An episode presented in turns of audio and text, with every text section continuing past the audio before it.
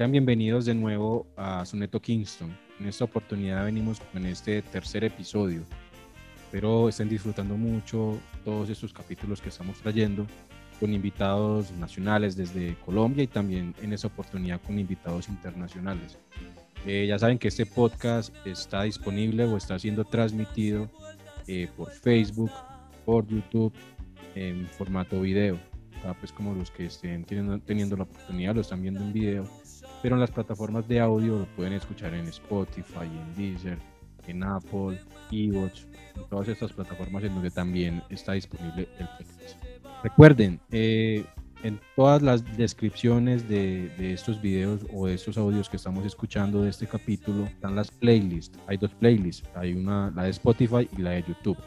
Recuerden eh, seguirnos ahí, seguir todas estas playlists que la verdad esto sirve y ayuda mucho para apoyar a todos los artistas que hacen parte de este programa y que son recomendaciones del programa. Si usted tiene algún proyecto musical y quiere estar incluido en esta playlist, nos pueden escribir y con mucho gusto los vamos a ir agregando. La idea de todos estos programas eh, es traerles contenido de muy buena calidad y por eso queremos invitarlo a todas las personas que quieran patrocinar este programa. Lo pueden hacer muy fácil por medio de Colombia, lo pueden hacer por medio de Neki, David Plata, acá en la descripción y en todos los banners acá van a aparecer como la información. Eh, para el exterior está también eh, Mercado Pago y está PayPal. Recuerden que no importa la cantidad, lo que importa es la buena energía para apoyar y patrocinar este podcast. Bueno, acá en esta ocasión traemos un invitado de lujo, un invitado internacional, un invitado que tiene unas historias muy interesantes que la verdad sé que van a disfrutar bastante. Bueno, el invitado de este tercer capítulo en Soneto Kingston es un invitado internacional, una persona que ha trabajado y que ha luchado y ha aportado demasiado a la escena chilena en cuanto al ska, nos referimos. Eh, tiene unas historias increíbles con respecto a viajes a Jamaica, eh, ha podido participar tocando en vivo con los Scatalites y bueno, ha cosechado cosas muy interesantes en toda Latinoamérica y también en Europa. Y bueno, nos vamos con Pablo Jara de Chinatown Ska desde Chile. Bienvenidos de nuevo a este tercer capítulo de Soneto Kingston. Eh, en esta oportunidad, la verdad, soy muy contento. Es nuestro primer capítulo con un invitado internacional. La verdad es una persona que ha aportado mucho a la escena del ska latinoamericano y la verdad hay muchas historias para hablar con él en este capítulo, entonces espero lo disfruten mucho y bienvenido Pablo, ¿cómo estás? Hola, muchas gracias David y gracias por esta invitación al, al, programa. Bienvenido acá al programa, la verdad es una alegría para mí estar acá. Es una admiración muy grande por todo lo que has hecho, por todo lo que estás logrando, por todo lo que significas y has representado por todo lo que has hecho en Chile y obviamente toda la repercusión en Latinoamérica. Entonces, bienvenido. Muchas gracias, muchas gracias. Listo, por acá vamos a empezar a hablar un poquito de todo. De pronto para los que lo eh, tengan la oportunidad de conocerlo, actualmente se desempeña en un grupo de ska, yo diría un poco como con mezclas entre ska jazz y ska tradicional, ¿cierto? Que, ya más, adelante vamos pues como a ondear eh, más adentro, pero bueno, en esta oportunidad pues ya quisiera que empezáramos por el inicio. ¿Y cómo fue ese amor por la música? ¿Cómo empezaste en la música? Sí, yo empecé muy, muy chico en la música.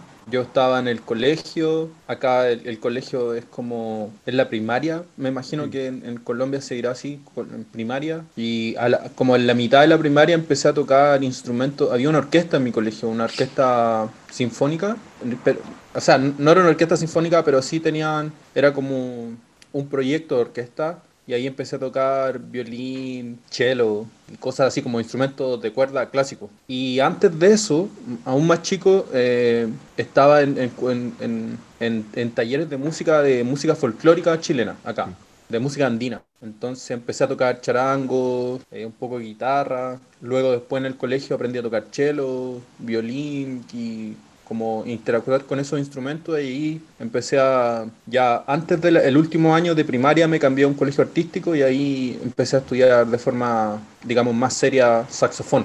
Y ahí me mantuvo, bueno, el saxofón me llevó al jazz, me llevó al ska, que son como las, las músicas que hoy toco y a las que me dedico ya de, de, digamos, como del día a día, digamos, ¿cachai? Como estoy ahí entre el jazz, el reggae, el ska, y bueno, de ahí que empecé a, a, vivir de la música, digamos, desde primero a estudiar, como estudiante y ahora como ya adulto, como productor y músico de sesión. He trabajado en varios países también, produciendo y haciendo cosas, así que ha sido bonito igual. ¿sí? Desde que partí no, no he parado y, y, todo va evolucionando siempre. Así, me acuerdo que partí tocando charango, después toqué violín, después cello, Después dejé todo eso de lado y, y, el saxofón se convirtió ahí en mi instrumento. Y gracias al saxofón empecé a conocer música como, como John Coltrane, como Scatterlight, como, sí, como grandes referentes de, de, la música que a mí me gustaba que tenían saxo. Entonces ahí llega el ska y,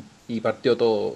Eso fue ya después, eso, ya, o sea, cuando llega el ska y él llega el reggae, ¿eso fue también en la secundaria o eso fue mucho tiempo después? Eh, no, no, no, no, no, fue, muy, fue, fue mucho después. Fue como Ah, sí, fueron como cuatro años después, una cosa así. De hecho, en, secundaria teníamos un grupo eh, con amigos de Pudahuel que se llama La Rufina Ska, que es un grupo, bueno, ya, ya tiene por lo menos 15 años, y, era la primera formación que ellos tenían bronce, y nosotros éramos parte de los bronce, digamos, con, teníamos un saxo alto, un trombón y ocasionalmente tuvimos una trompeta y fuimos como te decía la primera la primera formación de esta banda que se llama la Rufina Ska tenía fuimos los primeros bronce y estábamos en secundaria pues, digamos como los primeros años acá son cuatro años de secundaria.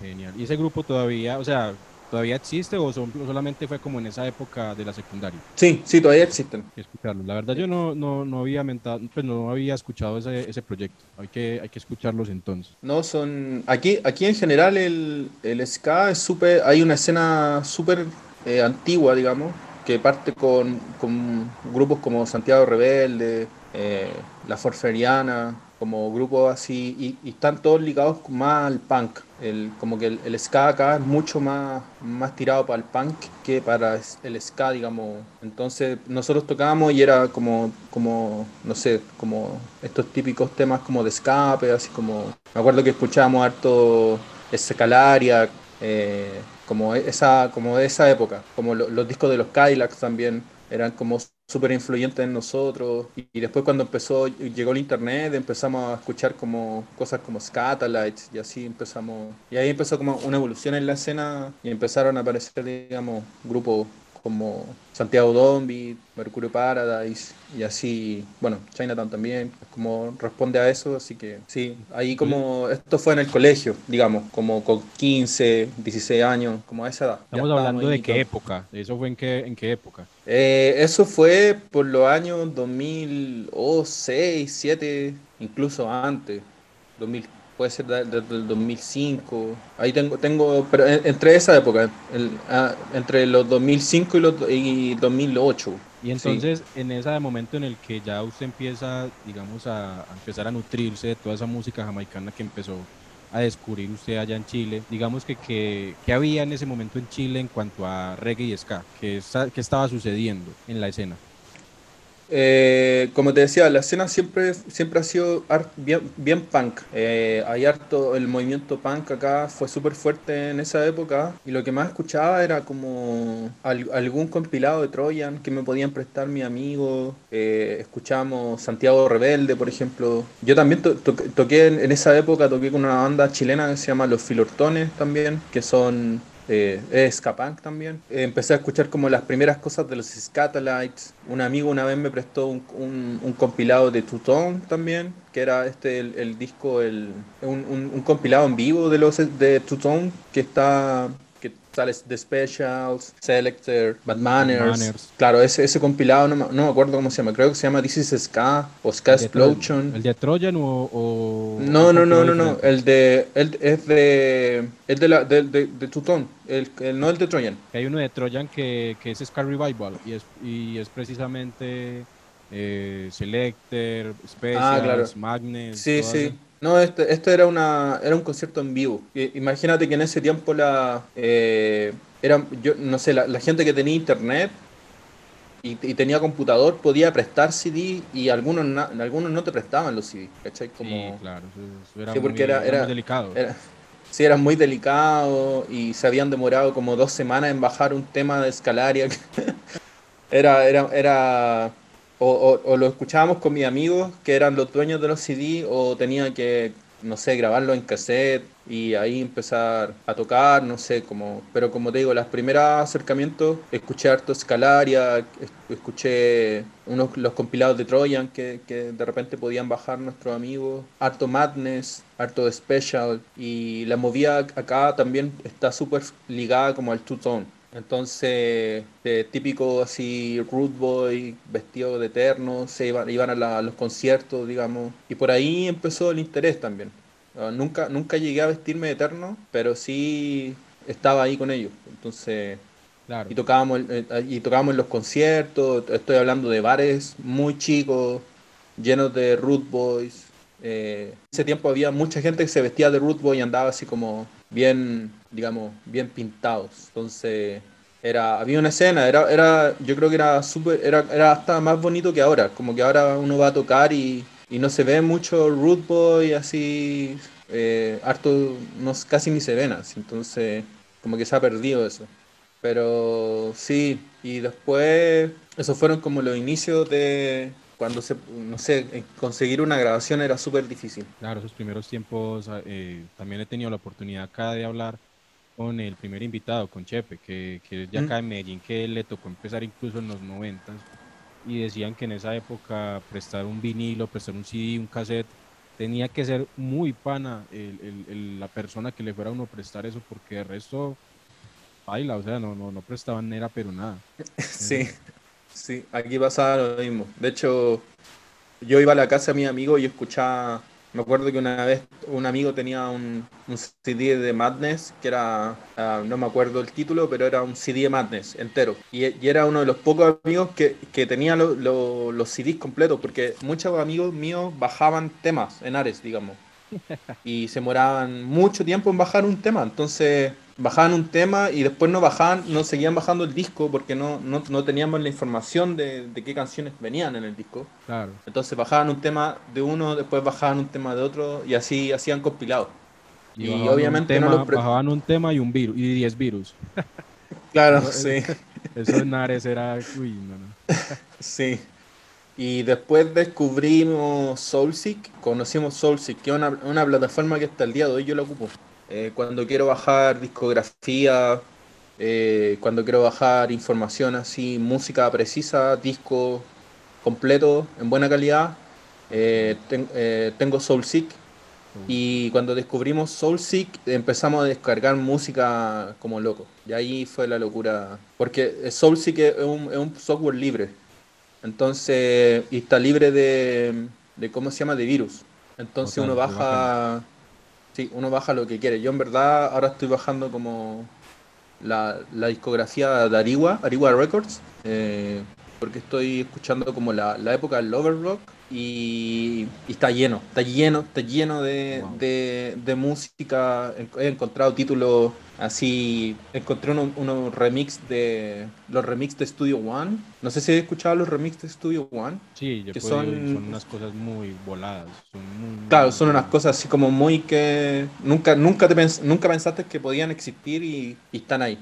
Y encontré un usuario que las tiene todas. Encontré un usuario que tiene como toda la historia de la música jamaicana así así en, en, en MP3 y, tiene todo, así, así literalmente todo. Yo estuve viendo así como los discos porque empecé a bajar unas cosas de Ica Mouse que me gustan y, y, encontré cosas de Arigua y encontré, cosas de Trash Island. Una, no, encontré una, encontré una locura, sí, en verdad eran, eran muchos, muchos discos y todos completos. Entonces ya cuando, como te decían, descubrimos Soulseek, ya empezamos a escuchar Scatalight como los discos completos, eh, empezamos a descubrir a Don Drummond, eh, Lester Sterling y como que empezamos a armar ahí la, como la, el mapeo de general de, del ska, de las cosas que nos gustaban, del reggae, del early reggae, como decía, Lover Rocks, eh, y ahí empezamos como a definir los gustos, digamos, más, un poco más grandes. Y de ahí empezamos a, con, como juntos, como que crecimos en esa época, empezaron a salir como, propuestas como Santiago Dombit, digamos. Que eso fue mucho más como el, el 2000, 2010 casi. ¿Qué hacían en eh, Santiago eh, Que era lo que más predominaba en esa época. El nosotros tocamos callas, así, escallas. Pero entonces, como ah. ciertas, yo he escuchado Santiago y tienen ciertas eh, referencias también a veces con el reggae, obviamente sin salir con el jazz. Sí, sí, sí, sí. Sí, bueno, Alton Ellis, siempre, siempre escuchamos a Alton Ellis, todos los que estábamos, o la mayoría de los que no estábamos en Santiago Dombit, eh, escuchaban Rocksteady también. Eh, bueno, yo hasta el día de hoy escucho todas esas cosas y...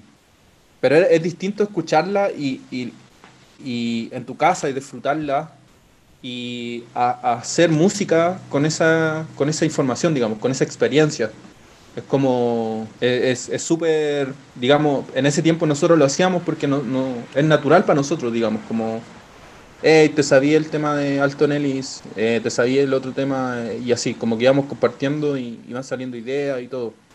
Entonces, fue, como te decía, fue un, un, buen grupo, lo pasamos mortal, tuvimos de gira también, con Santiago Domingo, fuimos Europa. Europa, En Europa, sí. ¿En qué lugares estuvieron? Estuvimos en Dinamarca, estuvimos en Francia, Alemania, República Checa, Bélgica. ¿Cómo se da esa gira? ¿Cómo se da toda esa cuestión de la gira? ¿Cómo, cómo fue esa invitación o Fuimos, esa iniciativa? No, pues, eh, pasó que eh, Santiago Dombi estaba teniendo harto éxito como a nivel, digamos, sudamericano y todo.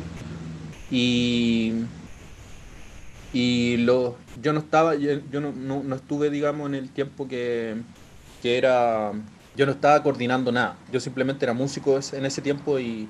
Ya tocabas el saxofón. Claro, yo tocaba el saxo, tocaba saxo barítono y flauta. Y, y fue como, chicos, vamos a hacer una gira a Europa, estamos juntando dinero, y qué sé yo, y y en ese tiempo trabajábamos con una, una niña francesa que se llama la Deva, la Celia, perdón, y Celia había trabajado siendo de tour manager de varias bandas de reggae en Europa. Y, ella nos dice, ya chiquillos, como ya podemos hacerlo, hagámoslo, yo tengo los contactos, pero tenemos que juntar dinero y qué sé yo, así que hicimos como toda una empresa, empezamos a juntar dinero para los pasajes, la estadía y y algunas y las fechas que tuvimos allá, algunas pagaban, eh, digamos, la, la, plata que íbamos a ocupar en la gira y, y ahí nació la gira. Entonces, igual fue, fue sacrificada igual, porque tuvimos, fuimos a Europa en unas, en, a principios del, del otoño. Entonces nos tocaron eh, eh, días muy helados en Rusia, en, perdón, en República Checa, así nos tocaron unos días así Estuvimos en Berlín también y Berlín estaba súper helado. Y para nosotros que vivimos en Santiago, eh, no sé, que, que con dos grados nosotros estamos así con frío y nadie quiere salir, pues imagínate. Entonces cuando estábamos allá habían así como menos cuatro grados y todo así, así muriendo. Así. Entonces, pero nada, estuvo buena la experiencia. Tocamos en varios lugares eh, buenos de ska, tocamos en varios teatros. Bueno, la experiencia de ir a Europa también, eh, recorrimos harto, eh, conocimos harta gente por allá también, así que nada, fue, como te digo, fue una, una bonita experiencia desde mi punto de vista, porque después de eso le, la banda dejó de tocar, así que,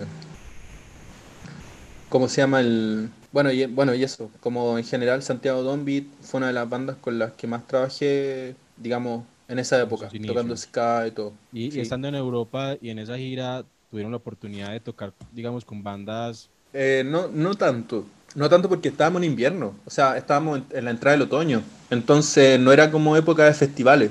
Eh, entonces no, no, como que no, las bandas no estaban tan activas. Tocamos en, una, en un lugar con una banda que se llama Mason Arms en, en, en Alemania. Y el lugar era un lugar así, era una, yo creo que fue como uno de los, uno, de los lugares más eh, que habían tocado más bandas de ska en, en la que habíamos ido. Eh, que por ejemplo en el flyer eh, histórico del, del lugar uno entraba y decía en este escenario tocó Pa y salían todas las bandas que habían tocado. Y había estado desde Laurel Lake hasta Specials y estábamos nosotros también. De hecho, hasta el día de hoy, como que nosotros fuimos una de las últimas en estar en la lista del póster y no se han agregado muchas bandas más, pero estamos ahí con Laurel, estamos con, ¿cómo se llama? Como te decía, con Special, la New York Sky Jazz. Y yo creo que eso fue como el pick de la gira, como en términos de ska. porque también tocamos en París, me acuerdo, y, y tocamos en un, en un escenario muy, muy bueno, pero era un teatro, y era un teatro así como un, un teatro bar, y era muy caro, y era como muy exclusivo en la ciudad, y de hecho invitamos gente y como que todos nos decían, oye, pero hay que cobrar, nos van a cobrar, así como que van, el, lugar, el lugar era precioso, pero era muy caro, ¿cachai? Como para el parisino normal o para nuestros amigos chilenos residentes era muy caro. Entonces, eh, y también tocamos en, en, Berlín, tocamos en, un local de música jamaicana que se llama Jam. Y el Jam, una semana antes había estado Lee Perry. Wow. Sí. Casi, casi, Eso casi coinciden ahí. Sí, sí, sí, no, fue... Y Jam, el Jam, eh, así se llama, Jam. El local tiene, tiene un, una, bueno, tenía una cartelera súper jamaicana igual. Tocaban siempre The Slakers, eh, Lee Perry, Matt Professor, eh, y como toda la claro, como toda la movida dancehall también eh, de Berlín, así, ¿no? Está, eso, bueno, eso fue como la gira por allá. Hay algo muy interesante eh, de toda esa carrera que usted ha forjado con el ska, con el reggae, y es que ha tenido la oportunidad, digamos, de estar en sitios muy específicos que han tenido que ver mucho con la historia y que también, digamos, con grupos muy representativos digamos, cómo se da esa oportunidad cuando empiezas a hacer amistad y a compartir escenarios con los Scatalites. Sí, eh, bueno, sí, es que, mira, yo creo que esto, una vez estaba hablando con Sparrow de, al respecto, Sparrow, el, el, baterista de los Scatalites, y, y yo le, hice una entrevista a Sparrow, para, que, que nunca salió, porque la persona que nos fue a grabar no eh, y le hice la entrevista para, el documental que estábamos preparando y el camarógrafo fue, grabó y después me llama, me dice, ¿sabes qué? No, no grabé nada no grabé nada, se perdió todo así. Y le hice una entrevista a Sparrow como de una hora. Y fue muy, fue muy buena, muy, muy, bonita la entrevista porque hablábamos de, de casi todo. Más que, más que como hablar de música, hablamos como de la vida en la música. ¿Cachai? Como y Sparrow decía así como, yo le, pregunté así como, ¿qué, como, ¿qué consejos eh, tenéis para las nuevas generaciones eh, de músicos, no solo del ska, pero sino, sino como generaciones de músicos? Me decía, claro, que mientras tú te mantuvieras en tu instrumento estudiando y haciendo lo que te gusta, las demás cosas van a pasar. Como, pero hay que mantenerse, digamos, como mantenerse en, ahí, ¿cachai? Haciendo música, haciendo lo que te gusta y de repente un día va, todo va a calzar, todo te va a funcionar y, y, todo va a suceder sin que lo busques. Pero, pero a estar ahí, digamos, como listo. Eh, entonces cuando pase, va a estar listo y, todo va a funcionar. Y, yo creo que eso me pasó con Scatalight, por ejemplo. Eh, ya lleva, cuando me llaman, me hice un amigo, también de Santiago Dombit, el director de Santiago Dombi, Cristian Serpa, me dice, oye, te, anda buscando Ken Stewart. Y yo así, ¿quién es, quién es Ken Stewart? Así, yo no, no, lo tenía, no lo tenía en mi, en mi cabeza, digamos. Me dice Ken Stewart, y Ken Stewart lleva como, lleva como 40 años en la banda, o 30 años, no sé. Pero el, el Ken Stewart está, está desde los 80 en Scatalic. Y me dice, no, te ando buscando Ken Stewart, me escribió que te mandó un mail y no lo he respondido. Y yo le, le, digo, no, si no, no me ha llegado ningún mail así. Y le dije, aparte, no sé, no sé quién es, quién es Stuart. y me dice, el, el tecladista de los Scatalites, pues bueno, si ah. nosotros hemos habíamos tocado con Scatalites como dos años antes, pero en, un festival, y era Santiago Dombit, y, y después tocaba Scatalites. Ah, y, tocamos con, ese día tocaba, tocaban los Pericos, tocaron los Pericos, tocaba Desorden Público también, tocaron los Scatalites, tocamos con Santiago Dombit, y creo que más, que más, otra banda más. Y sí, y ahí, me, puse en contacto con él y pasó que el, el Ken me había mandado mal el mail. Escribió otro mail y me reenvió el mail y ahí me dijo, oye, estamos, eh, vamos a Chile y necesitamos un saxofonista y Cristian te recomendó, así que eh, aquí estos son los temas, avísame si puedes. Así que ahí empezó todo. Y nada, pues fue, eso fue un mes antes. Así que empecé a estudiarme los temas. Hay varios, habían varios temas que no conocía, así que me los tuve que aprender. La mayoría me los conocía, así que fue aprenderme pequeñas cosas. Y tuve todo ese mes ah, estudiándome los temas y una semana antes Sparrow, el Ken Stewart me manda otro mail y me dice, oye, tuvimos un problema y vamos a ir eh, con otro con otro repertorio. Y me, mandó un repertorio como de 15 temas nuevos. Así que ahí estuve toda esa semana eh, aprendiéndome como 10 temas, porque eran, eran temas que no conocía así, en verdad que no conocía y, y nada, pues fue una sorpresa igual. Cuando llegaron a Chile, porque no, no tuvimos ningún ensayo, eh, no tuvimos nada. yo, yo los, los, conocí, digamos, en el aeropuerto, y, pero ya, los, ya lo había conocido porque ya habíamos tocado antes. Eh, me acuerdo que una vez comimos con ellos. Ellos tocaron en, en Chile como el 2017, por, como por segunda vez. Y el, el Ken nos dice, chicos, vamos a ir a comer así, acompáñenos. Y nos fuimos a comer pues, con ellos. Estuvimos no sé, comiendo con ellos, conversando y, y ya está, eh, ya, ya habían cambiado de brass. El brass de los, de los era, era, distinto. Entonces cuando nos encontramos, el, el Ken me dice, oye, yo te he visto hartas veces. Y le dije, sí, que siempre cuando vienen los Scatterles a Chile conversamos, comemos, salimos en la noche, no sé, salimos a hacer cosas y, y me dice, ah, sí, sí me acuerdo, sí, ah, ya bacana, sí. Y me dice, y me dice, oye, ¿te aprendiste los temas? Y yo le dije, sí, me lo aprendí todo ah, ya, qué bueno, así, ya, bacán, así, hoy, este, y estaban todos en el aeropuerto, que anda, venían, venían viajando de Nueva York y nos encontramos en, en Chile, así, eh, bueno, y ahí conocí a la mayoría, a todos, pues, en verdad, y, y era la primera vez que eh, venían con Bing Gordon, era como que Bing Gordon estuvo en la banda y después se acopló de nuevo a la banda y, y nada, tocamos después llegamos, es porque ellos llegaban a Santiago y de Santiago no íbamos a Concepción que hay al sur de Chile, eh, y en un, en un vuelo de avión son como dos horas, o menos, como una hora. Entonces llega, ellos llegaron y hicieron el, el, cambio de vuelo y llegamos allá. Y allá me encontré con Ignacio, que es el, otro partner de Chinatown. Y nada, pues tocamos el concierto, estuvo bacán, lo pasamos súper. Igual le cortaron la luz del escenario, unos punky, porque no la, la luz, la, la entrada estaba muy cara y no los dejaron entrar y cortaron la luz mientras estábamos tocando. Entonces, sí, entonces, claro. Y ese día Sparrow me dice, oye, eh, me, dijo, me, tocás igual que Roland Alfonso, me dijo. Wow. Y dije, sí, oh, así como, oh, que gracias.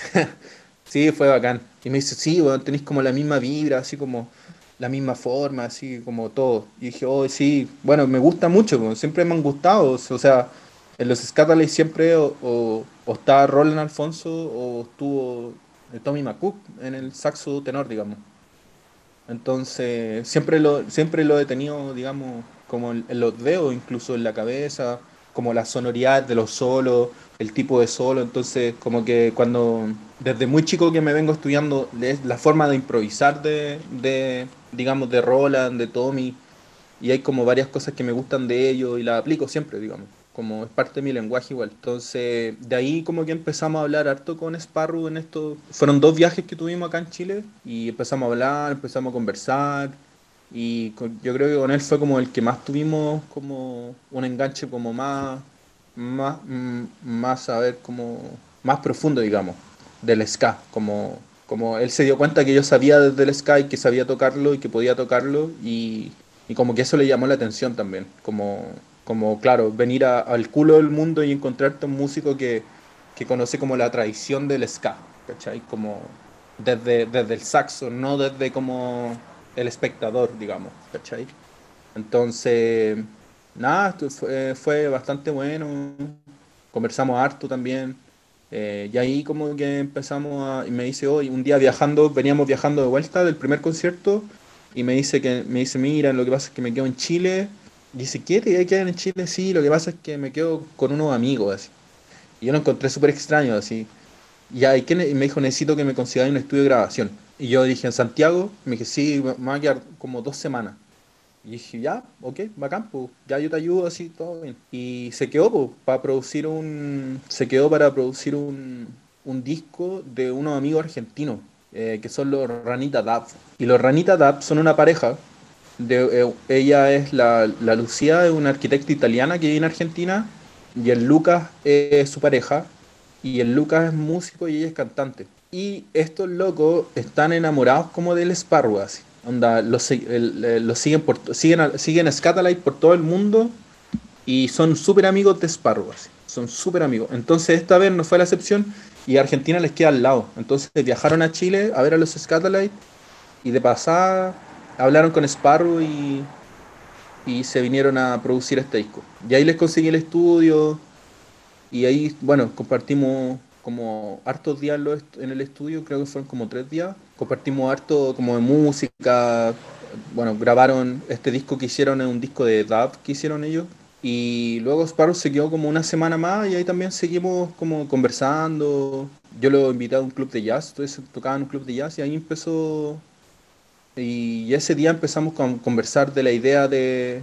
de, yo, yo, yo lo invité para grabar con Chinatown. En ese tiempo Chinatown tenía solo las maquetas y y ahí le, propuse si, si podía venir a grabar a Chile, cómo lo hacíamos, y me dijo que sí, que le gustaba la música que estaba haciendo, y le mostré la maqueta y todo, así que como que de ahí nació todo, y, y ahí él, propuso la idea, hoy podríamos terminarlo en Jamaica, y para que vayan para allá y que estén allá, yo me voy en el verano para allá, y me dijo Sparrow, así que, así que junten Luca y váyanse para allá y grabamos allá, porque yo lo había invitado a grabar a Chile, y me dijo que sí, pero después me dijo, oye, pero grabámoslo allá, ¿para qué, qué, ¿para qué yo voy a venir para acá? Mejor vayan ustedes a Jamaica y lo hacemos allá. Y dije, ya, para acá. Así que eh, ya, ya, ya en ese tiempo teníamos una confianza, digamos, como hablábamos cosas y entonces cuando me ofreció la idea fue como, wow, así, oh, como, wow, así como, como, esta, esta va a pasar de nuevo, así. Yo acá estoy escuchando todas esas historias y, me estoy como imaginando todo eso que me estás contando y estoy acá como... O sea, estoy acá con la mente explotada. Digamos que antes de tocar ese tema del de, viaje a Jamaica, que es algo muy importante, digamos que más allá de, de, lo musical o de lo que hayan compartido, o sea, ¿qué sentiste en todo eso que me acabas de contar, ya no desde la parte instrumental, sino como como fan de los Scatalites y que le haya sucedido todo eso? O sea, ¿cómo se siente, cómo sentiste eso? Sí, mira, me lo, me lo tomé bastante profesional, eh, pero bastante profesional, porque, claro, en, mi, en mi corazón de fans, así, siempre es, eh, uno, uno comete cosas, eh, uno, mira, el problema de los fans es que actúan como fans. Es como que uno se enamora y idealiza mucho las cosas que uno, por las cuales uno, digamos, es fans, ¿cachai? Como que uno idealiza las cosas. Entonces yo hace mucho tiempo eso lo, aprendí en Nueva York, como me acuerdo que como músico estábamos en un, en un, en un estudio en Brooklyn, estábamos grabando y, y, llegamos al estudio y afuera estaban los de Roots. Y no sé si conoces la banda de Roots. Claro, claro. Sí, estaban los de Roots y estaban ensayando. Y nosotros estábamos grabando en las salas de al lado. Entonces, a mí me gustan harto, entonces fue como, oh, están los de Roots, así, ah, así como súper excitado por, por, la sensación de estar ahí. Entonces, claro, alguien me dijo así como, sí, son los de Roots. Y dije, sí, bueno, así, como, que yo me volví loco parece, y, mi amigo me dice, mira, cálmate un poco, como que estamos en el estudio de grabación, ellos probablemente están grabando o están ensayando, y como, como que aquí los fans, no, no es que no sean bienvenidos, pero es como raro que uno se devolváis fans dentro de este espacio de trabajo. Me, me acuerdo que me, lo dijo como en inglés, así. Yo le dije, igual tenía razón, así como en verdad somos, como en esto somos colegas. Pues. Ellos están grabando y nosotros también estamos trabajando acá, entonces como ahí, ahí también hay como una actitud de respeto eh, frente al trabajo que se está haciendo, ¿cachai? Entonces, cuando pasó esto de los Scatolites, como que eh, traté de ser como lo más profesional posible, ¿cachai? Eh, como en todo sentido. Por ejemplo, me, aprendí todos los temas de memoria. de hecho, el, trompetista, ¿quién? El trompetista James, James, el, trompetista que vino con ellos, es, fue trompetista de Burner Spears, como 10 años. De hecho, si tú pones en YouTube hay un concierto que a mí me gusta mucho, mucho, que es Burner Spears en Glastonbury. Eh, ahí está, sale la trompeta, digamos, James. Y James eh, vino, era como su tercera tocata con los Scatolites y estaba leyendo las partituras. Entonces cuando llegó, yo noté que estaba leyendo, obviamente no le dije nada porque yo era, digamos, a mí, a mí me habían contratado y, nadie sabía, nadie me conocía nada. Entonces yo como estábamos probando sonido o algo así, y estaba tocando una nota que a mí me sonaba súper rara. Y le digo, oye, eh, oye, esa nota está mal, le dije. Y me dice, ¿en serio? Y yo le dije, sí, mira, es esta nota. Y me dice, ah, ya, ah, entonces la voy a corregir. Y claro, andaba con sus partituras y la corrigió, ¿cachai? Y me dice, oye, ¿tú te sabes todos los temas de memoria? y yo le digo, sí, pues me los sé todos de memoria. y me dice, oye, eh, como que miró para el lado me dijo, es que oh, este es como mi segundo, mi tercer concierto con los Scatalites y no me, no me sé mucho los temas. O sea, no es que no se los sepa, pero eran muchos temas, me dijo. Y yo dije, sí, vos son hartos temas. Y, y me dijo, no, y te los sabís todo. Y le dije, sí, sí, por eso te, te decía, estáis tocando como una nota mal. Y me dijo, oh, bueno, así como respect, ¿cachai? Como, ¿cachai? Todo bien, está todo bien, ¿cachai? Como y ahí también fue una sorpresa porque yo, yo creo que ellos esperaban que yo llegara a leer la, la, la música, digamos. ¿Caché? Como con partitura y todo. Súper de memoria. Exacto. Así como... No, bueno, no tuvimos ensayo. Fue llegar, eh, hicimos un, pequeño ensayo de brass, así como para chequear algunas cosas y al escenario, así. Y chao. Entonces... Y después también, pues, la, entonces, claro, yo como fans, así, si hubiese estado como fans así siempre, hubiese estado baboso por todo, ¿cachai? Pero también estaba, estaba esto que soy músico, ¿cachai? Como soy músico y, me gusta esto de estar ahí como en la exigencia de, aprenderse cosas, en la exigencia de, sacar conciertos de un día para otro, ¿cachai? Como la adrenalina que, que te produce el estrés y después cuando tocáis y sale todo bien, ¿cachai? Y como que toda esa, como ya, ya había vivido esos procesos antes, con Scatalight fue como aún mucho más fuerte como el sentimiento, digamos. Pero me lo llevé todo como al ámbito profesional y después en el escenario fue disfrutar nomás igual, como, como si siempre hubiese estado en la banda, digamos. Nada, fue, fue increíble como planteármelo de esa forma y después llevarlo a cabo con los Scatalight eh, fue así como un logro bien importante, digamos. Como y ahí, como, ahí como que me lo gocé como fans en el escenario. ahí como. Ahí cuando no tenía nada que hacer, ahí, estaba disfrutando el concierto, ¿cachai? Pero. Pero eso, fue, fue una bonita experiencia igual. Aparte de tocar con los Scatales, igual me, me cambió la perspectiva de, de lo que es tocar ska, ¿cachai? Como. de cómo se toca el ska, ¿cachai? Como de cómo se siente el ska arriba del escenario tocando, el, tocando, ¿cachai? No afuera, ¿cachai? No, desde el músico para el público, ¿cachai?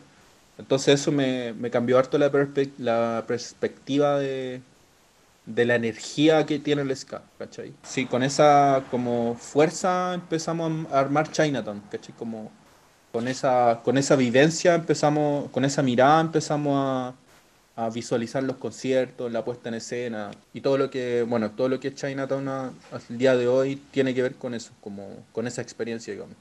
Muy bonito. Bueno, ahora ya que, que ya nos cuentas todo eso, creo que esto es un consejo muy importante, que creo que, que debe ser como tenido en cuenta para estas personas que están escuchando y que de pronto están metidos como en esta onda, en esta escena, creo que es algo muy importante para tener en cuenta. Pero bueno, ya tocas el tema de Chinatown, que se da a partir de toda esa experiencia de vida con los Scatalites. Entonces, ya cómo fue esa experiencia de llegar y tomar la decisión y viajar a Jamaica a grabar un álbum? ¿Cómo fue todo eso?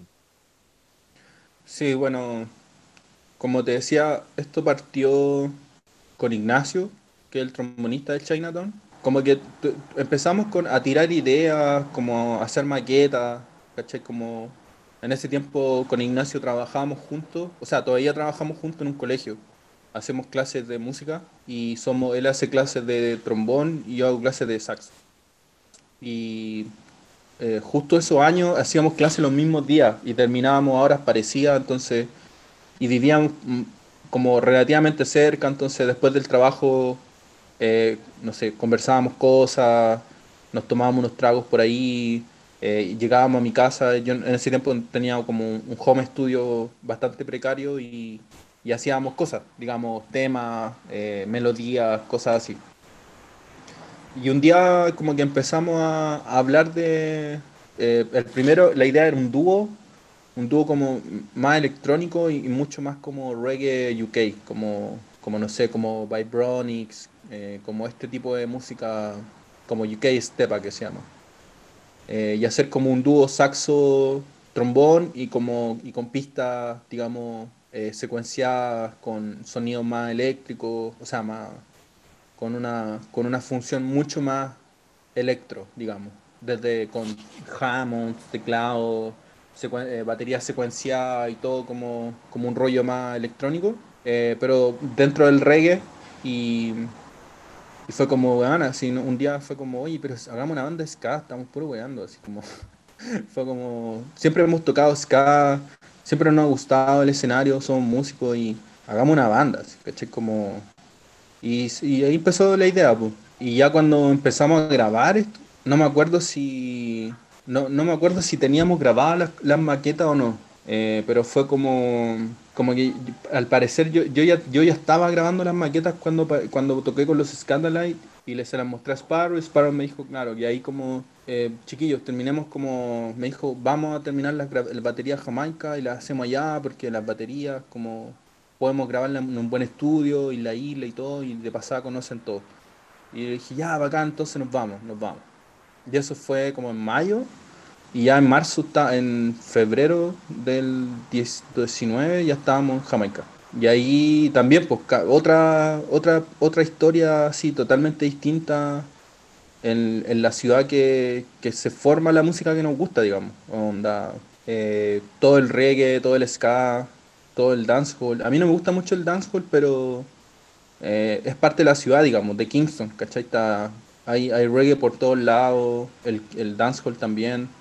De hecho, fuimos a una fiesta que se llama Uptown Mondays, que es puro dancehall, solo dancehall, toda la noche.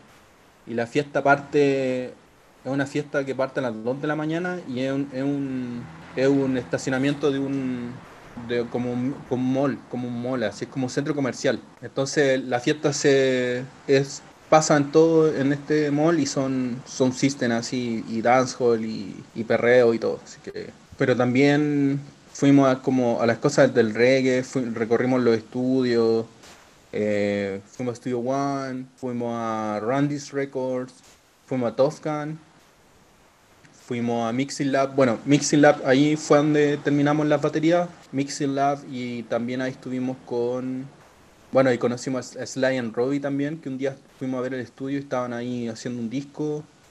Después fuimos también a Randy's Records, a las casas de Bob Marley, que son museos.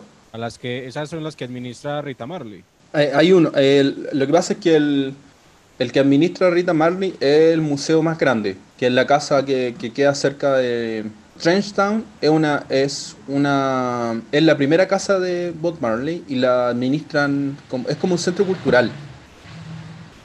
Entonces es más barato eh, digamos, lo, único que hay, hay, un, hay un pequeño museo, eh, hay un pequeño museo que es de la historia de Trenchtown, de los músicos de Trenchtown, y Bob Marley como eh, está, digamos, su primera pieza donde llega a Kingston, digamos, porque Bob Marley es de otro lugar. No me acuerdo qué lugar exactamente es, pero es de las montañas. Y es la primera casa que llega con Rita y el primer hijo, no me acuerdo qué, cuál es el primer hijo de, ellos. Y, nada, e, ese es como el, el, digamos, el, recorrido. Y es bastante chico porque es una casa como estas típicas casas como grandes, coloniales, que tienen un patio al medio. Y las piezas están por, en, en, cuadrado. Y ahí ellos, y ahí ellos llegaron y vivieron no sé cuántos años pero ese es como el, el museo de Trenchtown. Y el museo de la casa, de, porque la, otra casa es como una mansión. Y donde tiene el estudio de grabación, tienen los discos de oro, los discos de platino, eh, bueno, la cama de Bob Marley, eh, la casa, es la casa donde le disparan también a Bob Marley. Eh, como las típicas como fotos que salen como jugando a la pelota con ya, esas son como de esa casa, que es la casa que, se compra después, cuando, cuando ya tiene mucha plata y, bueno, monta un estudio de grabación ahí mismo. Y esa, claro, ese también fue algo impresionante igual, como, o sea, uno conoce Bob Marley como la leyenda y todo, pero ver así como los discos de oro, de platino, eh, ver la cantidad de países que recorrió, los afiches, es una weá así impresionante. Así, yo quedé paralizado con, como con, con lo potente que puede ser una persona, así como el mensaje, el estilo de vida, ¿cachai? Como que toda la forma de Bob Marley así tomó como un sentido mucho más profundo en nuestra visión, digamos, como de, de lo que lo habíamos visto antes, porque no, no conocíamos la historia, digamos. Y también nos pasó que el, claro, el, está, el, en febrero es el Reggae Month, que es el, el, el mes del reggae en Jamaica porque son los cumpleaños de Dennis Brown y el cumpleaños de Bob Marley en febrero. Y Bob Marley el príncipe, el, rey del reggae y Dennis Brown el, el príncipe, ¿cachai? Entonces, no sé, el, cumpleaños de Dennis Brown, tuvimos todo el día escuchando Dennis Brown, a todos lados escuchaban Dennis Brown, y era así como, weón, en todos lados, así, weón, fuimos a la playa y estuvimos todo el día escuchando Dennis Brown en la radio, nos devolvimos a Kingston, Dennis Brown en la calle, y fue, fue bonito igual, fue muy bacana, así, porque es como que toda tu ciudad, eh, no sé, toda, toda, todas las, todo, no sé, todo Chile escuchara como Víctor Jara el día que Víctor Jara nació, ¿cachai? Y, y es como, todo, todo el día se escucha eso, ¿cachai? Es como, es súper es, es impresionante igual para nosotros como músicos, que lo, como la isla quiere tanto a sus artistas, ¿cachai? Como el cariño que tiene por la música y por gente como Bob Marley y Dennis Brown, ¿cachai? Como, y ahí empezamos, bueno, empezamos a descubrir como otros músicos, compartimos también con China Smith, que China Smith es uno de los, como uno de los guitarristas legendarios del reggae también. Eh, tocamos, hay un video ahí en Instagram que tocamos con él, así, llamamos en su casa, eh, bueno, tomamos contacto con Dalton Brown, que fue el. Eh, Dalton Brown falleció, de hecho, hace como un mes en Jamaica, y fue quien nos grabó en la guitarra para el disco.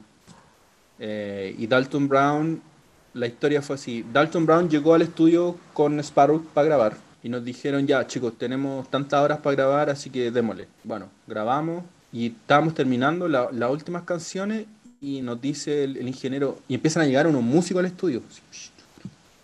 Y nosotros así, oh, ¿qué pasa? Si el loco me dice, oh, se me olvidó decirles que hasta ahora ellos les toca grabar. Y nosotros así, pero bueno, nos quedan como cuatro canciones. Eh, sí, pero no les toca a ellos, ¿caché? Como tienen que irse y todo. Ya, filo, ya no hay problema, no, no hay problema, y vemos cómo lo hacemos, qué sé yo. Y Dalton Brown eh, nos dice, chicos, eh, ¿cuántas canciones nos quedan? Y le digo, son como tres. Me dice, ya. Entonces yo me consigo un estudio y ustedes graban unos brass. No nos dijo nada. Ese, no y nosotros así, ya, bueno, vamos, pues. Ya tal día nos juntamos, tal día, ya vamos. Y llegamos a la casa de Frey McGregor, pues, donde está el estudio de Frey McGregor. Y, y ahí nos enteramos que íbamos a grabar un brass para Frey McGregor. Pues. Entonces fue como como, what, así, estábamos así, bueno, vamos a grabar. Y Freddy McGregor no estaba ese día en la casa porque estaba como en Las Vegas.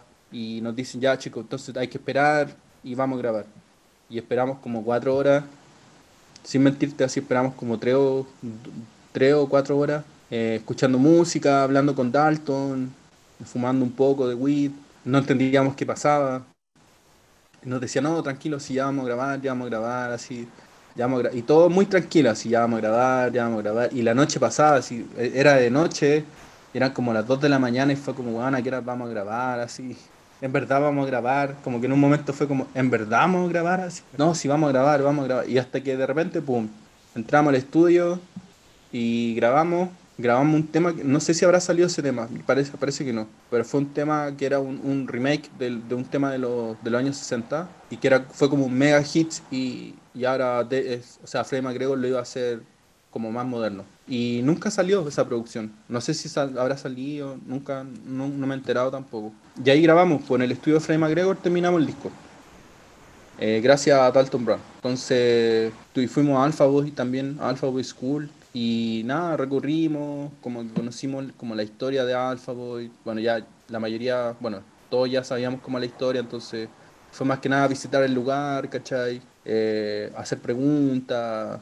Y así, como que recorrimos Kingston. Kingston no es tan grande tampoco, entonces en auto se puede recorrer. Recorrimos las calles donde, no sé, pues, donde estudió Lester Sterling. Me decía, de repente en el auto y me decía, oye, en este colegio estudió Tommy McCool con Lester o estudió Dave Douglas, ¿cachai? Como yo, yo era compañero de no sé quién en este colegio, eh, donde, eh, no sé, pasamos también por, por unos sectores donde había nacido, ¿cómo se llama? Dorin Schaefer. Bueno, fuimos a la casa de Dorin también en Kingston. Eh, y así, como que todo era como ska, todo, todo como que, por ejemplo, para mí igual fue una, una conexión igual grande con la música que hacemos, digamos. Porque en Kingston es la ciudad que nace el ska, como está, está, todo el movimiento, entonces, no sé, pues, como que íbamos caminando, de repente los domingos, o sea, los domingos hay una radio que pone ska todo el día. Íbamos en el auto, así yo tengo varios videos de, de ir en el auto en Kingston escuchando como Don Drummond, ¿cachai? Como... Eh, y eso era como que todo, todo me hacía sentido, ¿cachai? Como toda la música, toda la imaginación de las notas, del ritmo, de los colores del ska, tenían que ver con Kingston, ¿cachai? Entonces como visualmente ya me hacía una, una visualmente y sonoramente ya, ya tenía una, una idea, pero estar ahí, eh, oler, eh, comer las cosas que se comen en Kingston, eh, fumar lo que se fuma, eh, mirar la gente, tus vecinos, eh, no sé, al que repara el auto, al que pasa buscando la basura, los jugos también que dan en la calle, la gente en general en la calle, ¿cachai? Como, no sé, es como todo súper energéticamente caótico, ¿cachai? Entonces todas esas cosas, por lo menos a mí, me, me, me hicieron así un clic, ¿cachai? Como, como, que, como, que, como que ahora todo encaja, ¿cachai? Entonces, nada, eso fue como gratificante llegar a ese momento y, vivirlo con Sparrow, igual que Sparrow no, no, hizo como el tour de toda la ciudad, eh, nos contaba historias de sus amigos, ¿cachai? De, de, los músicos que nosotros conocemos y eso, como que en general fue bastante, como que, un como que fue un despertar de, de todo lo que me gusta y todo lo que viví ahí, ¿cachai? Digamos que escuchar toda esa historia, todo lo que me había ido contando, todo me lo iba como, como imaginando. Sí, sí, muy bonito. Muy bonito. Aparte, yo creo que eso es lo que te decías, como todo te hace sentido. ¿Cachai? Como todo lo que de lo musical, por, por lo menos, que para mí es, es la, bueno, en mi vida la música, el ska toma un sentido ya mucho más profundo, ¿cachai? Como de entenderlo, de, de, dónde viene, de cómo interactúa en la ciudad, porque es netamente una, una música urbana, pero urbana en Kingston, digamos. Pero bueno, ya, ya digamos que cierran esta parte de toda la grabación eh, que se hizo también pues eh, allá en Jamaica. Y ya luego, ¿cómo fue ya todo esto de, de, de la distribución, el lanzamiento del álbum? Y todo esto que sucedió también con Canana Records. Sí, bueno, el álbum lo empezamos a trabajar con Esteban Descalzo. En una, en una primera instancia fue solo mezcla y después empezamos como a tener una relación más profunda con Esteban de amistad y un día fue como, oye, ver, si quieren les masterizo la cosa y, y, hacemos todo en mi estudio. Y yo ya, así como que probemos, probemos algo y quedó, y sonó bien y nos gustó y a él también le gustó, así que fue como, fue todo, empezamos a trabajar en el álbum, trabajar, trabajar. Todo el año pasado estuvimos, estuve trabajando, eh, principalmente yo, porque los chicos igual están como, como te decía, todos trabajan, eh, algunos son, son todos, la mayoría son todos músicos profesionales, entonces el año pasado se nos, se nos puso complicada la cosa. Con el estallido social acá en Chile, eh, muy, nos quedamos muchos sin trabajo eh, y después empezó la pandemia y, y, ya con la pandemia, si estábamos mal los músicos, con la pandemia ya nos fuimos, ya no podemos tocar en vivo. Bueno, ahora, ahora recién se pudo tocar en vivo este verano, pero nada, lo hemos pasado mal. Y eso también afectó como al, al trabajo, como al trabajo de Chinatown. No sé, el año pasado pensábamos nosotros tocar todo el año, hacer unas giras, qué sé yo. Y resultó todo al revés, pues. Todo, quedarnos en la casa, trabajar en el disco, eh, así que ahí me puse a trabajar con Esteban, Esteban, fuimos todo el año trabajando y ter terminamos el disco, empezamos, y en eso como, en, en, ese como que terminar el disco me escribe Manuel. Eh, a todo esto yo, también soy el, el que mueve las la redes sociales en Chinatown y, y, empecé a descubrir que habían eh, la, la, movida del ska en, la mayoría de Sudamérica está en Facebook, que es algo súper como extraño igual, pero es, yo creo que es parte de la época, ¿no? Como todo lo que escuchamos ska, tenemos sobre arriba de 20 y los que llevan más tiempo, 30, 40 años, entonces hay harta comunidad en Facebook. Y me, y me, me fui como metiendo cada vez más en, en grupo, en, haciéndome, no sé, eh, siguiendo banda y qué sé yo. Y de repente empecé a cachar que en México había como un nivel de fanpage así gigante. Y empecé a postear cosas en los grupos, en los grupos mexicanos de ska. Empecé a tirar así como eh, post, ¿cachai? Y ahí empezó, yo creo, no sé cómo, Emanuel, no, no me acuerdo cómo exactamente, no, creo que nunca, nunca he tenido bien claro cómo fue, pero Manuel me dice que un día buscando bandas de Chile aparecimos nosotros. Y, que le gustó como el EP, porque ahí teníamos lanzado, lanzamos el EP como adelanto del disco y que le había gustado el EP y que estaba como pendiente de nuestro trabajo y, y quería como saber si le llamaba la atención el tema de las balas también y como toda la historia que había detrás del disco y ahí como que empezamos una, una amistad con, con los chicos de Canana a través del EP y también con, y, y- y estábamos en proceso de lanzar el disco también. Entonces como que fue todo así como tenemos disco y EP en vinilo al tiro, bien, así como que fue fue bonito igual. Hasta el día de hoy así todavía, no llegan los vinilos, pero se ha dado todo muy bien, digamos. Todo muy bien con Chinatown en ese sentido. Bueno, yo como productor y compositor y todo lo que bueno, cargado las redes sociales y un poco manager de la banda, ha sido súper ha sido como sorprendente todo esto, digamos, ¿no? Y, y- y me imagino que debe ser como algo natural como al esfuerzo y al trabajo que uno le pone también. Bueno, creo que han salido unas historias tremendas. La verdad, las disfruté bastante. Creo que también las personas que nos escucharon acá en el podcast también las disfrutaron bastante. Y bueno, creo que te hago agradecer demasiado porque son historias que personalmente, como te había dicho, las disfruté mucho. Ah, Y no, con toda, con toda. Creo que ya para acá, para ir cerrando, de pronto, ¿qué consejo, qué le dirías como a estas personas, estas nuevas generaciones que están ya como en proyectos de, de querer hacer su banda de ska, su banda de reggae? ¿Qué les recomendarías? Sí, mira, yo como consejo así, como a las nuevas generaciones o al, al- al que quiera en verdad tomar este consejo, como en lo personal siempre me ha gustado como las cosas que están bien hechas. Eh, en ese sentido te quería, bueno, te quiero felicitar por el trabajo con, por Malé. Muchas gracias. Sí, encuentro que suena muy bien, es una propuesta que por lo menos, por lo menos a mí, que conozco gran parte de la música jamaicana como desde las cosas que me gusta escuchar, encuentro que está súper bien logrado, el estilo, el concepto sonoro también. Y se nota que, que hay, hay, hay algo detrás que, que, que- hay algo detrás que impulsa a esta energía a que sea como algo reconocible, bien hecho, ¿cachai? Algo, algo que la gente lo reconozca y diga, wow, esto está bien, ¿cachai? Aunque no, aunque no sepa mucho música, aunque no tenga como un oído tan fino para decir, ah, esto, este early reggae no está tan early reggae, ¿cachai? O este ska no es tan ska, o este ska punk, eh, me gusta esta, esta fusión de ska punk, qué sé yo. Eh, entonces, como claro, eh, yo creo que mi consejo siempre es como tratar de hacer lo mejor que uno pueda hacer las cosas dentro de sus posibilidades. Yo creo que siempre est- este espíritu de tratar de hacer lo mejor que uno puede hacer,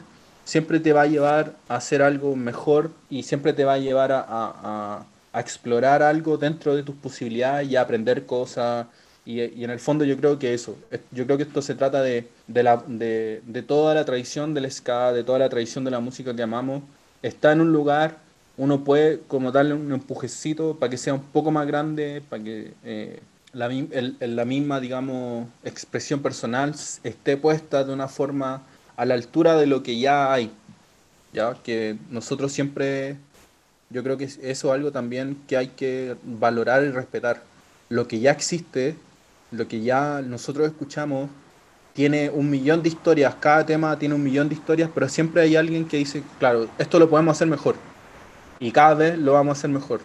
Y, y probablemente va a haber otro productor y va a decir, claro, yo- esto es lo mejor que puedo hacer yo ahora eh, y, y va a aportar un color, digamos. En ese sentido, por ejemplo, uno de los artistas que más me llama la atención es Sugar Minot, que en, toda, en todas las épocas que uno escucha Sugar Minot, siempre, siempre está como, yo siento que siempre está lo mejor de él, como, como, como productor, como cantante. Entonces siempre como que siempre que escucho cosas de Sugar Minot me, me sorprenden mucho como la calidad de, de las producciones. Y yo creo que eso, eso es como lo más importante nosotros que estamos en una escena como relativamente chica, como para las escenas del mundo también, porque la música jamaicana, el ska, el reggae y todo, como que no es tan masivo como quisiéramos, digamos. Pero, pero vamos trabajando y, y vamos haciendo lo mejor de cada uno y yo creo que eso es lo más valorable. Como esto es lo que soy ahora, esto es lo mejor que puedo dar. Bueno, Pablo, eh, la verdad te agradezco muchísimo por todo este rato charlando, eh, muchísimas gracias en serio. ¿Y dónde puede encontrar la gente la música de Chinatown? ¿Dónde puede adquirir, por ejemplo, los vinilos, los discos, todo? No, gracias a ti por la invitación, por esta conversación, igual por el espacio. Eh, está súper bonito es interesante esta propuesta. Eh, y respecto a lo de Chinatown, bueno, Chinatown está en casi todo el mundo, ¿no? Estamos en España, estamos en Alemania, estamos en Francia, estamos en toda la distribución que tiene Canana Records. En Colombia, tú estás ahí encargado, junto con los amigos de Bogotá Collective. Y con Records, sí, y con Hot Records y Horse Records. En Estados Unidos estamos con Guerrero Records. Eh, en México con Canana Records, que es el principal distribuidor. Y, nada, pues estamos en Países Bajos, estamos en Japón. Eh, y toda esta información está en nuestra página web, en chinatownska.cl. Y también toda la, la información como en redes sociales también. Estamos en Spotify, estamos en YouTube tenemos nuestro canal, tenemos nuestro fanpage, eh, Chinatown Ska, y, nuestro Gmail también que nos pueden escribir, eh, chinatownska.gmail.com. Y nada, pues ahí estamos dándole para adelante y trabajando. Ahora se vienen un par de cosas nuevas, ya así como a modo de spoiler. Estamos trabajando en nuestro EP, nuestro EP nuevo. Así que ya empezando el año también. El año aquí ya empezamos marzo y empiezan todas las clases de, colegio y, y, como el semestre de nuestro, de nuestro año acá en Chile, así que ahí vamos, vamos poniéndole. Así que eso, muchas gracias. No, te da, te da las gracias. Muchas gracias.